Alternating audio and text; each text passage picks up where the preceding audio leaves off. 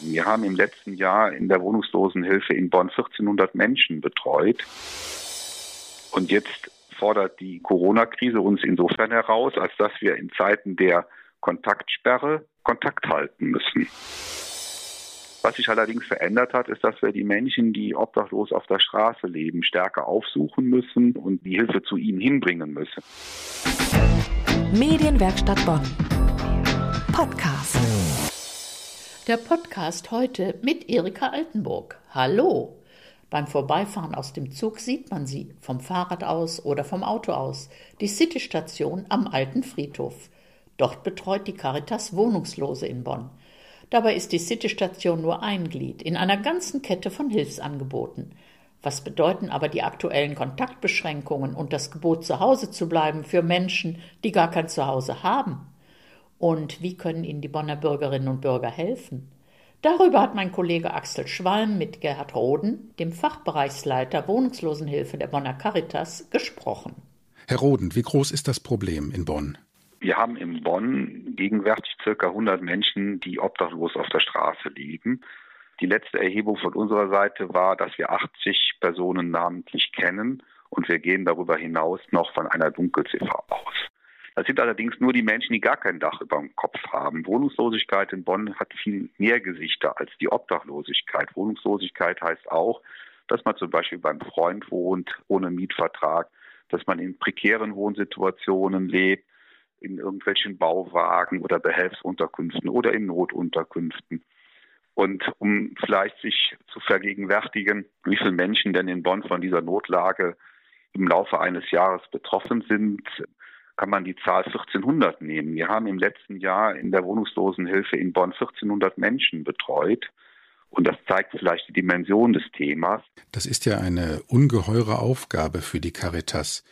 Wie ist denn jetzt die aktuelle Lage im Vorzeichen der Kontaktsperren? Ich finde, der Begriff Kontaktsperre, der drückt die Herausforderung aus. Unsere Aufgabe ist ja auch im Zentrum Kontakt herzustellen zu den Betroffenen. Und jetzt fordert die Corona-Krise uns insofern heraus, als dass wir in Zeiten der Kontaktsperre Kontakt halten müssen. Und das zeigt, wie schwierig die Situation eigentlich ist, die so zu managen, dass wir die unterschiedlichen Ziele, die Ziele zur Bewältigung der Corona-Krise, die Ziele zur Überlebenssicherung, die Ziele zur Teilhabe miteinander so verknüpfen, dass es keinen Schaden gibt an irgendeiner Stelle, dass keiner verhungern muss, dass aber auch keiner mit einer Coronavirus-Erkrankung oder Infektion konfrontiert wird, wo man es hätte vermeiden können oder ohne dass jemand auch sich nicht maximal sozial zurückzieht. Und dieses zusammenzubringen in einen förderlichen Prozess, das ist so die Aufgabe, der wir uns hier stellen müssen. Und dafür brauchen wir ganz viel Kooperationspartner und Netzwerkstrukturen und ein Miteinander und Mittel. Welche Einschränkungen gibt es denn jetzt ganz konkret für die Hilfsangebote der Caritas? Ja, im Grunde genommen wirken ja die Einschränkungen zunächst erstmal in ähnlicher Weise wie auf alle anderen Strukturen auch. Wir haben einen Tagesaufenthalt, der ist vom Charakter her eher so ein Gaststättenbetrieb. Den können wir natürlich im klassischen Sinne nicht öffnen.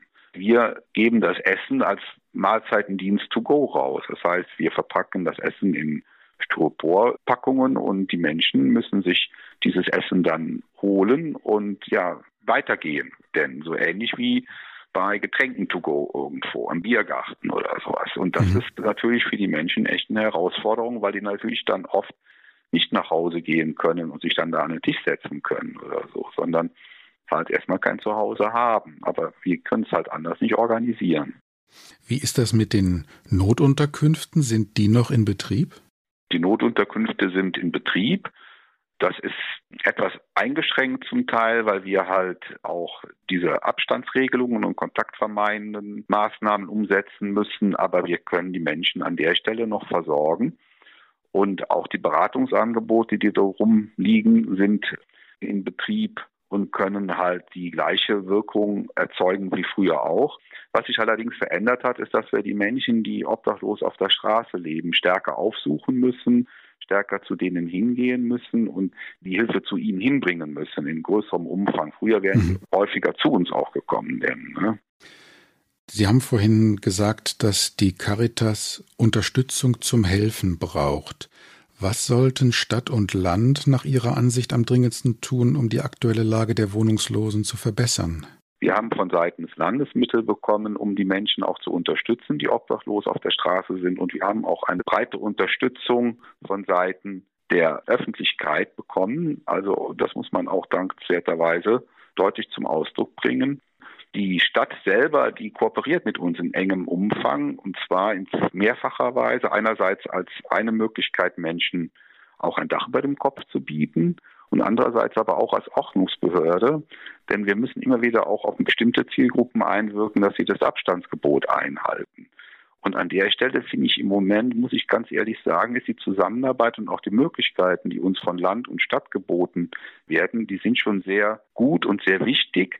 Was, glaube ich, noch ein Wunsch ist, den ich habe, ist, dass wir vielleicht es schaffen, die Trinkwasserversorgung für die Menschen im öffentlichen Raum zu verbessern, denn die Brunnen werden üblicherweise erst ab Mitte Mai angestellt. Und da jetzt aber alles verschlossen ist und geschlossen ist, haben viele Menschen nicht mehr die Möglichkeit, sich einfach mit Trinkwasser zu versorgen. Und das wäre schön, wenn wir es schaffen würden, die Brunnen etwas früher in Gang zu setzen. Und wie können Bonner Bürger helfen? Also ich muss erst mal sagen, die Bonner Bürger haben schon total viel geholfen. Das ist eine ganz positive Grundeinstellung zur Zielgruppe. Es sind auch finanzielle Hilfen zum Teil, die da gekommen sind. Es sind Angebote in irgendeiner Art und Weise, Kleidung oder irgendwas. Das ist schon super. Und ich glaube, wenn wir in der Art und Weise weiterarbeiten, dass wir da auf der Basis von viel Solidarität und Miteinander gucken, dass wir diese Arbeit vor allem dahingehend unterstützen, dass wir den Menschen, die im Moment auf der Straße leben und die sich ja manchmal auch mit Betteln und so weiter versorgt haben, dass wir denen jetzt über andere Wege helfen müssen. Wenn die Bonner Bürger dazu beitragen, dass das weiter möglich ist in irgendeiner Form, dann fände ich das toll. Das war mein Kollege Axel Schwalm im Gespräch mit Gerhard Roden von der Caritas Bonn. Auch von zu Hause aus können wir denen helfen, die kein Zuhause haben. Wie das geht, steht auf caritas-bonn.de.